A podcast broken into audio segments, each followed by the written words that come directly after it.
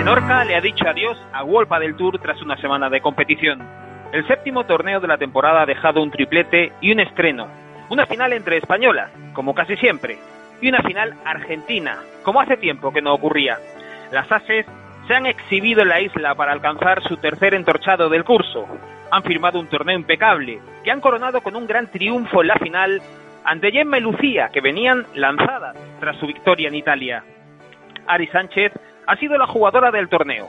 Su actuación, de principio a fin, ha resultado prodigiosa, de trazo sólido para construir y mucho filo para definir. Es curioso, en una temporada tan difícil para todo el mundo, llena de obstáculos, parones y amenazas, la joven de Reus parece haber encontrado la estabilidad, lejos de aquel carrusel de emociones y sensaciones al que se sometía no hace mucho en cada partido. Sí, Ariana Sánchez, a sus 23 años, empieza a despuntar como una jugadora de mando en Plaza Grande, y mucho de este cambio encuentra su razón en el cuadro de pista que tiene a su derecha.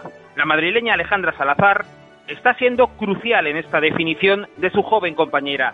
No solo la afiladísima condición física que exhibe, la diabólica derecha que conserva, o la experiencia de haber estado ya en mil batallas.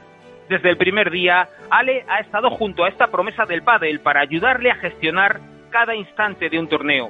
Ha tirado de paciencia cuando debía y de exigencia cuando tocaba, siempre dándole libertad para atreverse, consciente del enorme potencial que tiene.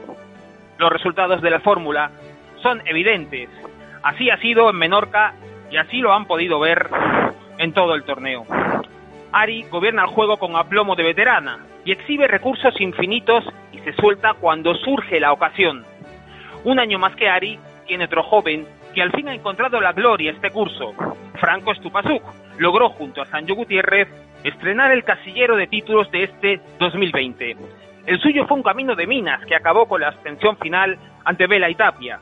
Hasta ahora no habían logrado pasar de semifinales en todo el año y el proyecto, configurado para pelear por lo máximo, comenzaba a mostrar algunas fisuras. El diagnóstico no es necesario adivinarlo, lo explicaron los propios protagonistas tras el triunfo. Exceso de timidez juvenil y de exigencia veterana. A Stupa le ha venido lastrando la responsabilidad de soportar todo el peso del juego. Con tanta carga, su despliegue perdió alegría y acabó por volverse funcionarial. Sancho, por su parte, no encontraba el modo de darle vuelo a su compañero sin concederle el fallo. Todo ello ha cambiado en Menorca. El joven argentino se ha liberado, ha asumido las riendas y se ha atrevido a exhibir su talento sin ataduras, mientras Sancho, además de regalar diabluras, ha ofrecido paciencia. Así han alcanzado la cima, justo cuando más ruido había en torno a la pareja.